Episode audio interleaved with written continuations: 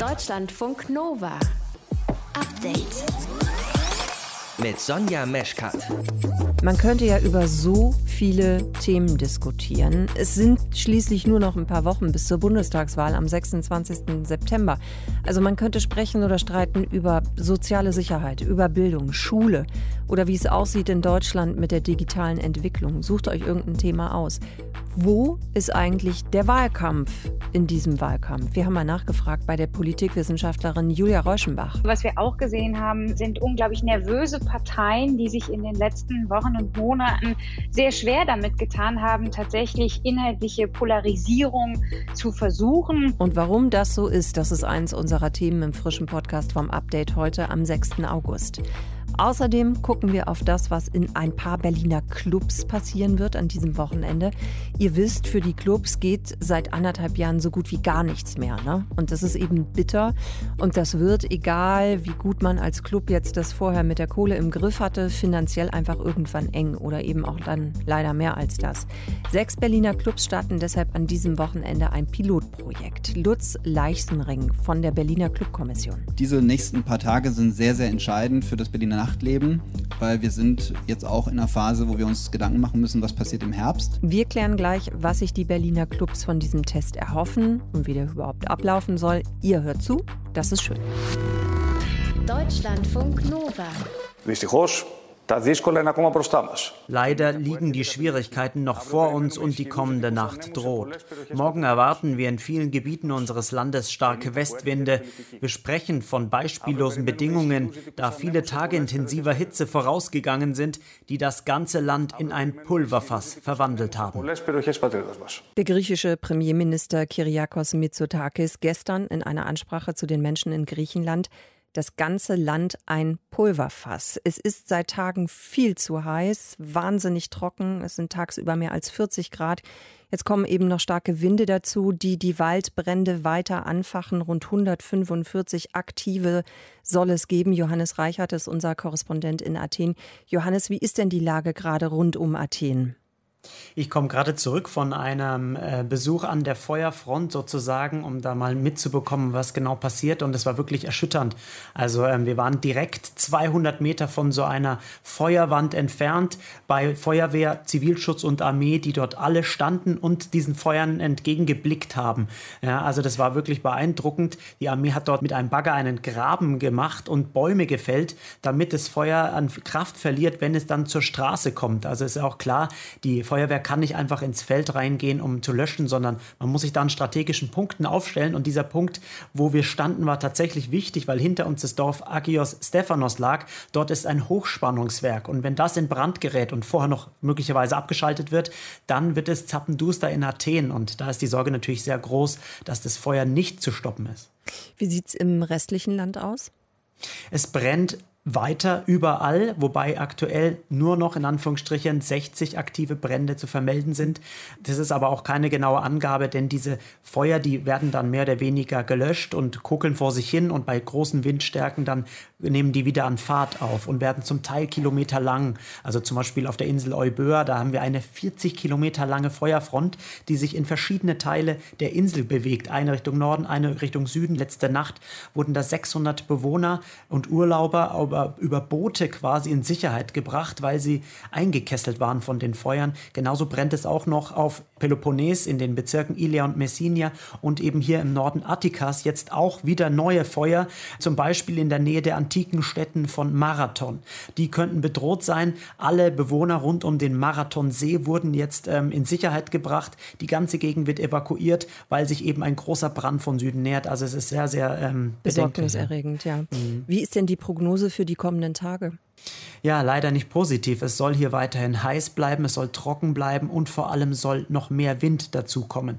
Aktuell sinken die Temperaturen ja auch in der Nacht nicht unter 30 Grad. Also das kann man sich eigentlich gar nicht vorstellen. Ich war gestern Abend um 24 Uhr auf dem Weg zum Hotel und es hat 33 Grad gehabt, wie im Sommertag in Deutschland. Äh, Und ähm, das ist einfach für die Leute auch hier wie ein Albtraum, der nicht enden will, weil es gibt einfach keinen Fixpunkt in der Zukunft, wo sie wissen, okay, jetzt kommt Regen, jetzt wird es kühler, sondern ähm, die Regierung Regierung, die versucht einfach jetzt hier die Leute zum Durchhalten noch zu motivieren. Das einzig Positive, wenn es denn was gibt, ähm, das man rauspicken kann, ist, dass momentan es noch sehr wenig Opfer gab. Also ähm, es gab schon andere, größere, schlimmere ähm, Brände in Griechenland, wo viel mehr Menschen zu Tode gekommen sind. Ja, du sprichst es gerade an. Also Griechenland ist heiße Sommer gewohnt und auch Waldbrände. Aber das hat jetzt trotzdem ein anderes, ein neues Ausmaß?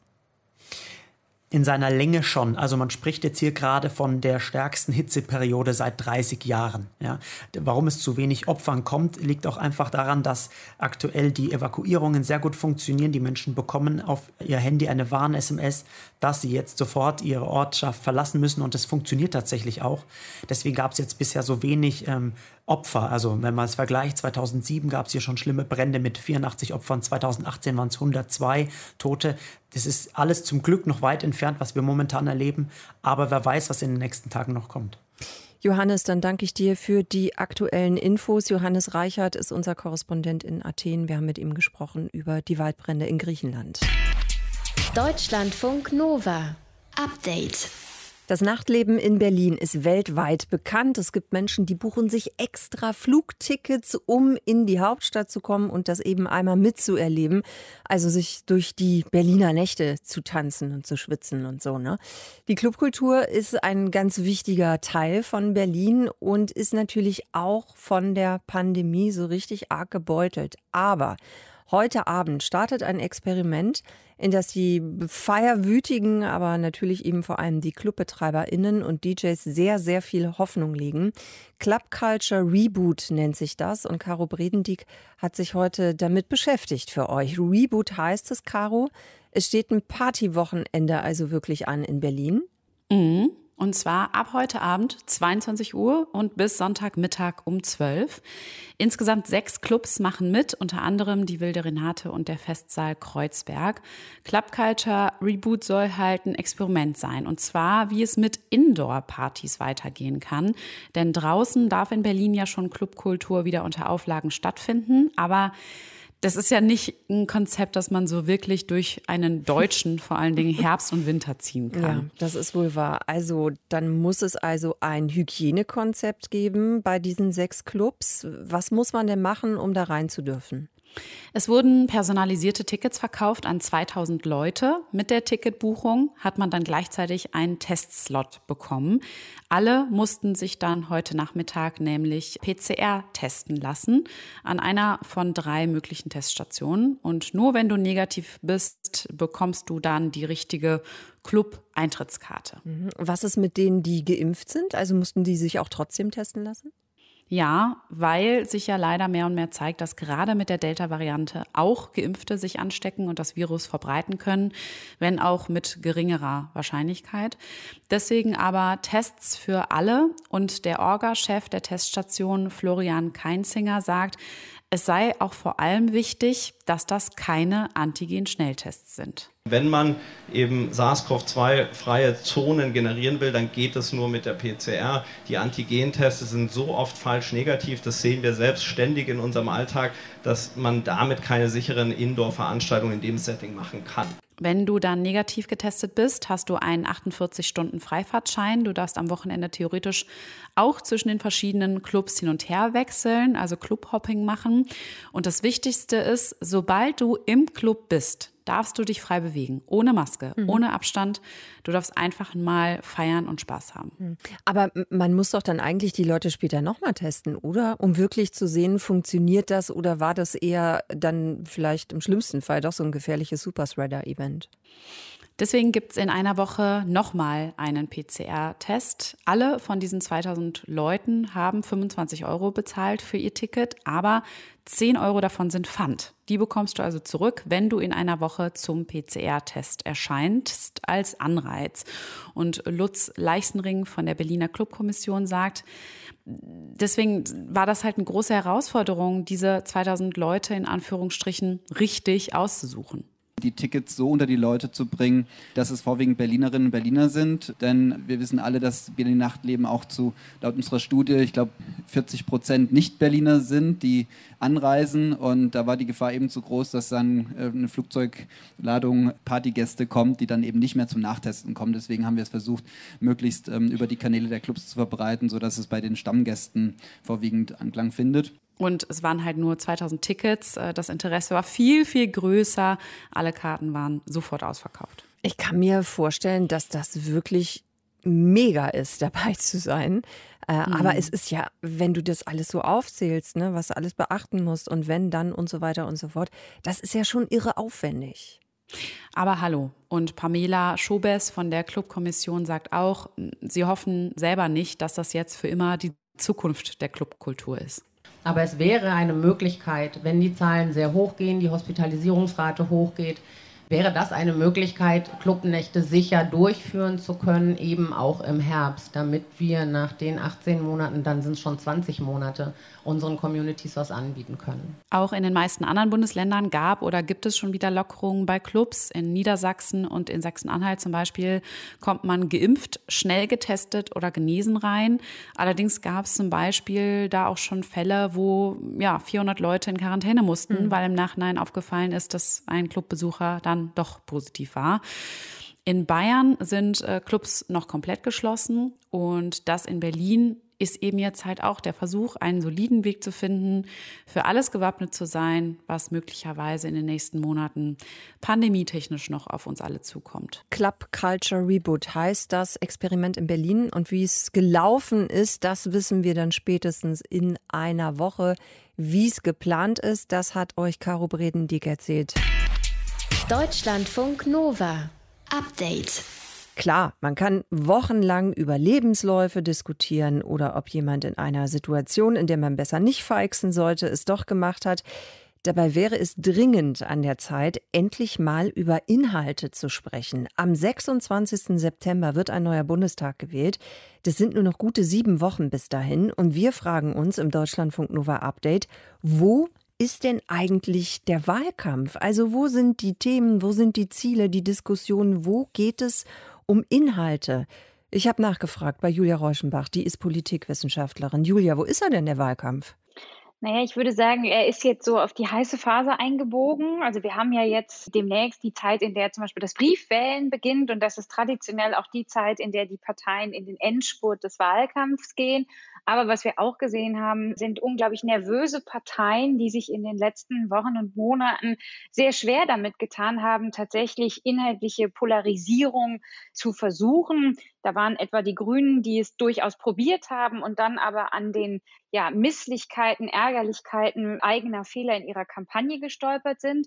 Und auf der anderen Seite steht jemand wie Armin Laschet, der nur wenig Rückhalt selbst unter den eigenen AnhängerInnen hat und der ähm, versucht im Stile Angela Merkels einen Wahlkampf möglichst ohne Inhalte oder sehr inhaltsoffen zu führen. Das geht aber nur, wenn man als Kandidat schon ein sehr, ja, gewieftes Standing hat, sehr bekannt ist, wenn man sich etwa mal an Merkels Sie kennen mich erinnert. Ja. Aber da ist Armin Laschet eben noch nicht. Insofern ja, fällt ihm das, und das zeigen jetzt auch die jüngsten Umfragewerte, gegenwärtig ein bisschen auf die Füße. Aber trotzdem, äh, der Eindruck, den es im Moment gibt, ist doch, dass bisher sehr, sehr wenig wirklich über Themen, über relevante Themen gesprochen wurde. Und da gäbe es jetzt ja einige, die man durchaus auch eben mal einfach setzen könnte als Partei, als Kanzlerkandidatin, als Kanzlerkandidat. Woran liegt das? Ja, äh, da kann ich nur zustimmen. Ich glaube, man muss auch da so ein bisschen auf die verschiedenen Parteien schauen. Also die Grünen machen in meinen Augen am ehesten ihre Themen stark und versuchen auch, sich thematisch von den anderen abzusetzen, hatten aber gleichzeitig die Herausforderung, die dramatische Flutkatastrophe der letzten Wochen jetzt nicht zu instrumentalisieren für ihre Zwecke, dann ist da auf der anderen Seite Olaf Scholz, der mit den Themen Steuer und äh, soziale Gerechtigkeit, faire Löhne versucht zu punkten, aber er so ein bisschen leidet unter der Personalisierung und Zuspitzung seiner Mitkontrahentinnen. Also wenn man natürlich sehr stark auf die Personen schaut, dann gelingt es auch der Person Scholz am Ende kaum inhaltlich durchzudringen. Und schlussendlich ist es natürlich auch immer so, inhaltliche Polarisierung ist riskant und wir sind in einer Umbruchssituation und das ist für Wählerinnen und Wähler gerade ganz schön viel. Und mein Eindruck ist, dass Parteien oder besser gesagt die drei Kandidatinnen sich noch ein bisschen scheuen davor, tatsächlich mit unbequemen Botschaften herauszurücken. Denn damit geht natürlich auch einher, dass man vielleicht auch schmerzhafte Einschnitte oder gravierende Veränderungen ankündigen muss. Ich komme noch mal auf diesen Punkt zurück, den du gerade angesprochen hast. Also inhaltliche Priorisierungen sind riskant. Was würde das denn vielleicht im Umkehrschluss dann bedeuten? Könnte es auch bedeuten, dass das den PolitikerInnen vielleicht gerade ganz recht so ist, dass eben dieser Wahlkampf, den man jetzt quasi täglich spüren könnte, der aber eben faktisch einfach so gar nicht da ist, dass es den gar nicht gibt, dass es ihnen vielleicht ganz recht so ist? Oder würde man damit sogar auch die Wähler und Wählerinnen überfordern? Also zweiteres glaube ich nicht. Im Gegenteil, ich würde äh, sagen, für die Demokratie und für das Meinungsbild, das sich Wählerinnen bilden wollen und müssen im Rahmen einer Wahl, wäre es ganz wichtig, dass die Parteien klar machen, wofür sie stehen und auch sich abgrenzen von den anderen. Bei der Union muss man sagen, das hat man bei Angela Merkel in vielen Wahlkämpfen äh, lernen oder sehen können, hat dieses äh, möglichst inhaltsoffene und teils auch vage Wahlkämpfen durchaus Strategie. Das versucht Armin Laschet ein Stück weit zu übernehmen. Bei SPD und Grünen, wenn man bei den drei KandidatInnen bleibt, ist das jetzt durchaus nicht üblich. Also da setzt man eigentlich auch auf die inhaltliche Reibung und Polarisierung. Aber wir sehen eben, und ich nehme an, das hat doch auch etwas damit zu tun, dass 16 Jahre Angela Merkel auch sehr lange von ihr als Einzelperson geprägt waren, dass wir jetzt einen sehr auf die Personen fokussierten Wahlkampf erleben. Und das sieht man zum Beispiel auch an diesen, ich sag mal, Banalitätsdebatten, die ein Stück weit stattgefunden haben in den letzten Wochen, Lebensläufe, Nebeneinkünfte und ähnliches, weil es dabei ja nicht unbedingt nur um diese eigentlichen Dinge geht, sondern vor allen Dingen um die Frage, wie glaubwürdig ist ein Kandidat oder eine Kandidatin, wie viel Vertrauen kann ich in ihn oder sie haben und damit ein Stück weit auch, wie sehr ist er oder sie kanzlerfähig. Und da misst man gerade Armin Laschet natürlich auch an der amtierenden Bundeskanzlerin. Und insofern bin ich sehr gespannt, ob es gelingen wird, aus dieser sehr personalisierten Perspektive, die der Wahlkampf gegenwärtig hat, tatsächlich noch auf eine inhaltsstärkere Ebene zu gelangen. Wo ist eigentlich der Wahlkampf in diesem Wahlkampf? Infos und Hintergründe von der Politikwissenschaftlerin Julia Roschenbach. Deutschlandfunk Nova. Update. Für alle Sporty People, die gerade in Tokio unterwegs sind, für die ist das natürlich ganz, ganz wichtig. Wer bei uns so um die 30 Grad Leistungssport macht, der sollte natürlich auch sehr, sehr viel trinken. Ja, und selbst wenn wir das nicht machen mit dem Leistungssport in unserem Alltag, da ist es auch wichtig, dass wir uns ab und zu mal einen schönen Liter Wasser reinschrauben, zum Beispiel.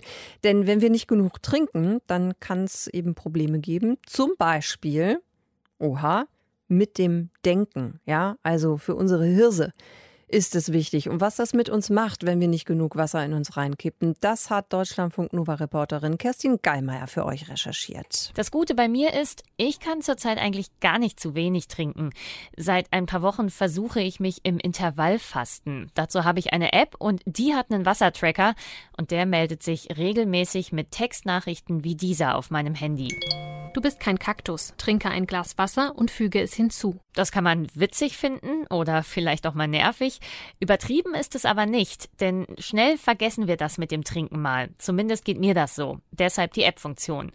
Und nicht nur mein Kopf merkt das ziemlich bald. Es können beispielsweise Kopfschmerzen auftreten oder na, leichte Müdigkeit und auch das Denken kann äh, erschwert sein. Bei älteren Menschen sehen wir auch nicht selten, dass sie verwirrt sind, bis hin zum Delir. Das sagt der Hamburger Internist und Ernährungsmediziner Matthias Riedel. Und äh, wenn man chronisch zu wenig Wasser trinkt, ja, dann macht man das Problem chronisch. Das heißt, man ist weniger leistungsfähig und gewöhnt sich vielleicht einfach an dieses geringere Leistungsniveau. Eins ist klar, egal eigentlich für welchen Vorgang, unser Körper braucht Wasser, denn wir bestehen bis zu 60 Prozent daraus. Wasser hat vier grundlegende Aufgaben, sagt Ingo Frohböse. Er ist Ernährungsexperte und Professor an der Deutschen Sporthochschule in Köln. Es löst und transportiert Stoffe, unter anderem Energie. Es reinigt und es kühlt. Und all diese vier Faktoren sind wichtig, damit unser Gehirn und damit unser Denken richtig funktioniert. Heißt im Umkehrschluss, wenn wir nicht genug Wasser im Körper haben, dann läuft in unserem Kopf alles eine Spur schlechter. Und das schon bei einem vermeintlich geringen Mangel. Wenn ich 2% Wasserverlust im Körper habe, dann gehen wir davon aus, habe ich schon massive Konzentrations- und Aufmerksamkeitsprobleme. Und habe ich 4% Wasserverlust, dann bin ich schon nicht mehr in der Lage, Auto zu fahren und alle letztendlich schnellen Reaktionen des Alltags zu vollziehen. Und 2 bis 4% Flüssigkeit die sind schnell mal weg. Rechenbeispiel. In einer heißen Sommernacht schwitzt man schon mal ein bis zwei Liter Wasser aus. Wiegt eine Frau zum Beispiel 60 Kilo, dann wären mit 1,2 bis 1,4 ausgedünsteten Litern 4 Prozent bereits erreicht. Kopfweh und Konzentrationsschwierigkeiten können direkte Folgen sein, aber es gibt auch längerfristige Auswirkungen, wenn ich permanent zu wenig Flüssigkeit zu mir nehme. Zum Beispiel beim Auf- und Abbau von Proteinen. Denn die können, so Ingo Frohböse, nur dann stattfinden, wenn die Baustoffe auch zur richtigen Stelle hin und auch wieder abtransportiert werden. Wenn diese Auf-, Umbau- und Abbauprozesse aber nicht optimal funktionieren, dann könnte sich das dauerhaft schlecht auf das Gehirn auswirken. Ob das dann sogar eine Krankheit wie Alzheimer begünstigt, das ist wissenschaftlich noch nicht ganz geklärt. Aber wir können vermuten, da kann Wasser sicher eine ganz wichtige Rolle spielen.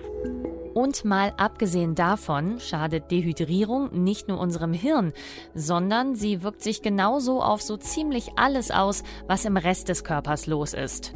Wassermangel lässt unsere Muskeln nicht mehr optimal arbeiten, fördert Verspannungen, er schadet Organen wie der Niere, verdickt das Blut. Und das ist natürlich eine große Gefahr im Sinne der Versorgung oder sogar möglicherweise äh, kann es dazu führen, dass bestimmte Muskelstrukturen, insbesondere auch am Herzmuskel, dadurch geschädigt werden, weil nicht mehr ausreichend Sauerstoff zum Beispiel in die inneren Organe transportiert werden können. Am Ende kann Dauerdehydrierung sogar zu Schlaganfall und Herzinfarkt führen. Alles Dinge, die ich nicht haben möchte. Aber hey, das Gute ist, dagegen gibt's ein einfaches Rezept. Ausreichend trinken. Aus der Leitung oder aus der Flasche, das ist dabei wurscht.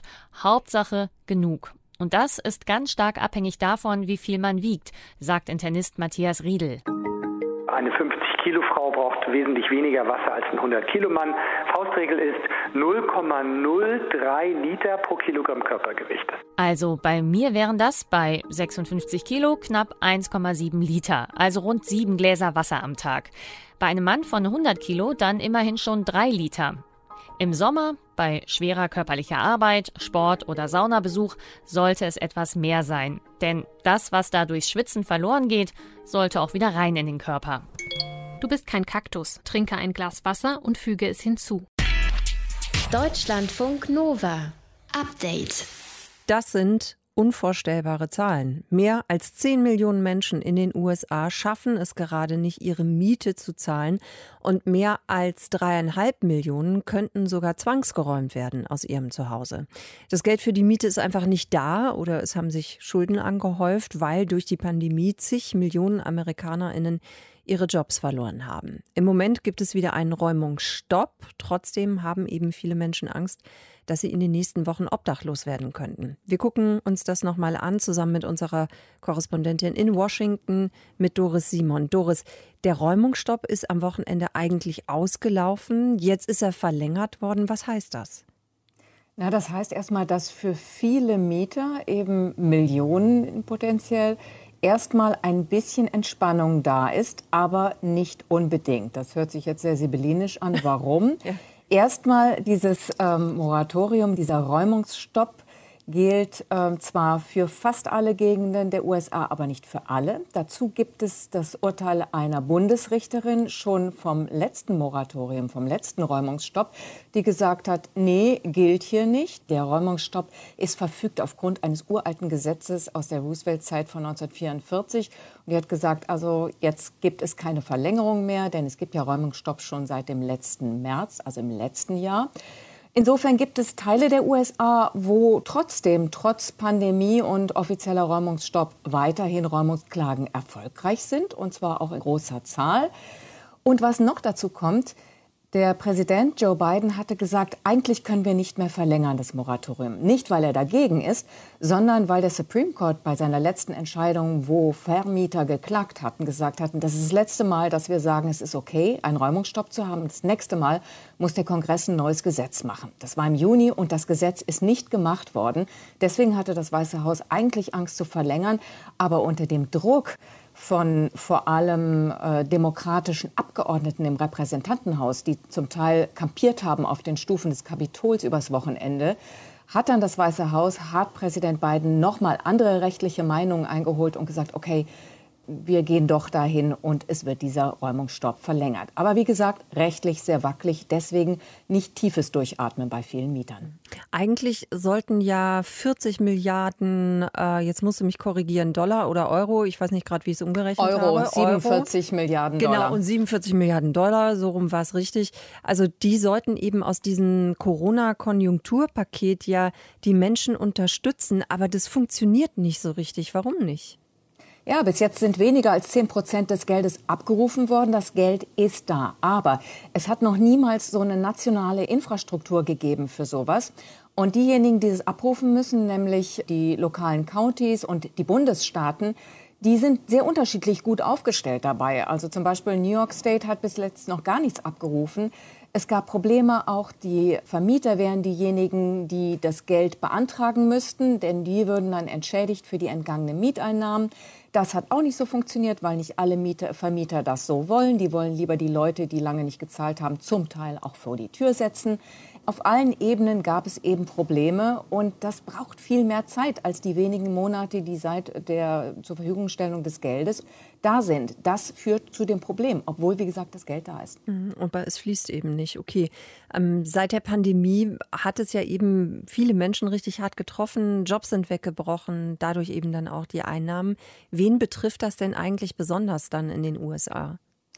Überdurchschnittlich oft schwarze und braune Amerikaner, wie man hier sagt, also mit ähm, schwarzem Hintergrund oder Hispanics überdurchschnittlich dort auch Menschen im Süden, in den Südstaaten. Und das ist deswegen so schlimm, weil gerade in den Südstaaten die Räumungsklagenpraxis sehr brutal ist. Da geht das wirklich oft so, dass mittags das Gericht entscheidet und so eine Gerichtsentscheidung dauert nicht lange. Ne? Und nachmittags sitzen die Leute schon auf der Straße und ihre Möbel sind aus dem Fenster geschmissen worden, wenn sie geräumt werden. Ne? Und auch so ein Räumungsklagungsverfahren ist eben nicht ewig lange, sondern das geht ratzfatz. Nur ein Beispiel, der Staat Maryland, noch nicht wirklich ein Südstaat, nördlich von Washington, der hat jetzt einen Aufruf gemacht an alle Anwälte im Staat, dass sie bitte pro bono, also umsonst, verteidigen mögen Mieter, denen die Räumung droht weil eben Mieter anders als Straftäter keinen Anspruch haben auf rechtliche Vertretung vor Gericht und deswegen eigentlich immer die Klagen verlieren, selbst wenn es nur um 500 Dollar geht. Nur für den Hintergrund, ganz unabhängig von Covid und der Situation gerade nun, die es natürlich viel schlimmer macht, wenn Leute ihre Wohnung verlieren. Jedes Jahr werden in den USA 3,6 Millionen Menschen rausgeklagt aus ihrer Wohnung und wie gesagt, oft für 500 Dollar Mietrückstand wie MieterInnen kämpfen müssen, um ihre Wohnung weiterzahlen zu können. Hintergründe dazu im Deutschlandfunk Nova Update von Doris Simon. Deutschlandfunk Nova Update. Stop and go, stop and go, stop and go, stop and go. Im schlimmsten Fall geht das so über Stunden. Wenn ihr Glück habt, vielleicht nur 30 Minuten. An diesem Wochenende gehen in vielen Bundesländern die Sommerferien zu Ende. Ich übersetze das mal für euch. Das bedeutet Stau, Stau, Stau, Stau, Stau. Das heißt, wenn ihr mit der Karre oder dem Bus drinsteht in dieser Blechlawine, dann braucht ihr ganz, ganz viel Geduld. Und ein kleines Anti-Stress-Training, das bekommt ihr jetzt von uns beziehungsweise von unserer Reporterin Melissa Gürlein. Sag mal, Melissa, warum finden wir Stau denn überhaupt so stressig? Also um das in einem Wort zu beantworten, würde ich sagen Freiheitsentzug. Also wir fühlen uns während des Staus einfach so hilflos und eingesperrt. Das löst in uns Ungeduld und Wut aus, also kurz regelrechte Stressreaktion. So hat es mir auch Maria Bellinger erklärt. Sie ist Ärztin für Neurologie und Psychiatrie. Wenn dann der Hintermann auch noch dicht auffährt und ich auch nicht mehr zurück ausweichen kann, zur Seite sowieso nicht, dann bin ich praktisch eingemauert zwischen diesen anderen Autos und habe keine Fluchtmöglichkeit.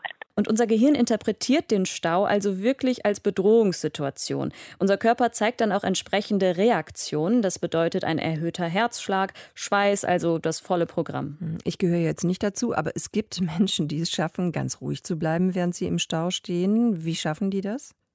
Ja, also wie sehr uns der Stau stresst, ist natürlich auch abhängig von der eigenen Verfassung. Aber es gibt Beobachtungen, dass vor allem bei Männern der Stresspegel steigt, siebenmal so hoch wie der von Frauen. Aber warum das genau so ist, darüber kann bisher nur spekuliert werden. Kann man das denn irgendwie verhindern oder beeinflussen, dass einen diese Situation dann so annervt? Also was ist mit Stau umfahren zum Beispiel? Ja, das wäre schön, aber das würde nicht so viel bringen, weil solange es autofahrende Menschen gibt, wird es auch immer Staus geben. Das zeigt auch eine Studie aus Japan. Da hat man nämlich das Experiment gemacht, dass man 22 Autofahrende bei 30 km/h ganz entspannt, ohne Baustelle, ohne Maut, einfach im Kreis hat fahren lassen bei gleichbleibendem Abstand. Und selbst da haben sich Staus gebildet. Also einfach, weil schon kleinste Veränderungen im Fahrverhalten gereicht haben, damit sich ein Rückstau bildet. Und weil wir eben nicht so akkurat wie Maschinen fahren, werden sich so auch weiterhin Staus bilden. Ja, wer weiß, vielleicht können da die selbstfahrenden Autos irgendwann mal weiterhelfen. Mal gucken. Aber bis es soweit ist, müssen wir festhalten, wir alle werden irgendwann noch mal im Stau stehen. Was können wir machen dagegen? Ja, da sollten wir erstmal für das Wohlergehen von allen Beteiligten im Auto sorgen. Es ist ja, niemand möchte ja auch einen grumpy Beifahrer haben oder eine grumpy Beifahrerin. Das bedeutet genug zu essen, genug zu trinken, Unterhaltung und besonders wenn man weiß, dass die Straßen voll werden, kann man da auch gut vorsorgen. Es gibt aber auch ein mentales Training, das einem helfen kann. Das sagt zumindest Maria Bellinger. Man kann es tatsächlich ein bisschen trainieren, indem man versucht, die Situation zu antizipieren und sich das immer wieder auch ganz konkret vorstellt, schon bevor man losfährt, wie wird es mir gehen, wie wird es sein, wenn die Bremslichter angehen, wenn es nicht mehr weitergeht, wenn ich da stehe und kann nicht weiter. Ja, und es ist übrigens auch schwer für uns zu ertragen, nicht zu wissen, wie lange es denn noch dauert. Aber da können wir uns zum Glück mit Radionachrichten oder eben Verkehrs-Apps Abhilfe schaffen, wie viel Stau wir noch vor uns haben. Warum fällt uns das eigentlich so schwer, dieses im Stau stehen auszuhalten? Warum sind wir genervt davon und wie schaffen wir es, geduldiger zu werden in diesen brenzligen Situationen? Melissa Gürlein hat uns das erklärt im Deutschlandfunk Nova Update. Danke dafür. Deutschlandfunk Nova Update. Montag bis Freitag, immer zwischen 18 und 20 Uhr. Mehr auf deutschlandfunknova.de.